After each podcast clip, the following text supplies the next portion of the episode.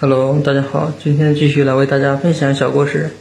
小美开始，就在前几天，老公因为打篮球跟腱断裂需要去医院，我在他的包里找医保卡和身份证，翻出了两板子没见过的药，百度搜了一下，印度泻利两板共二十粒，少了六粒，没有忍住，直接当面问了这是什么药，跟谁用了，没有得到什么具体回答，并说。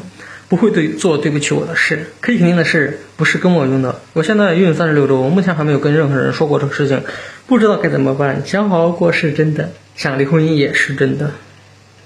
好，这是别人写的，谢谢大家的收听，谢谢。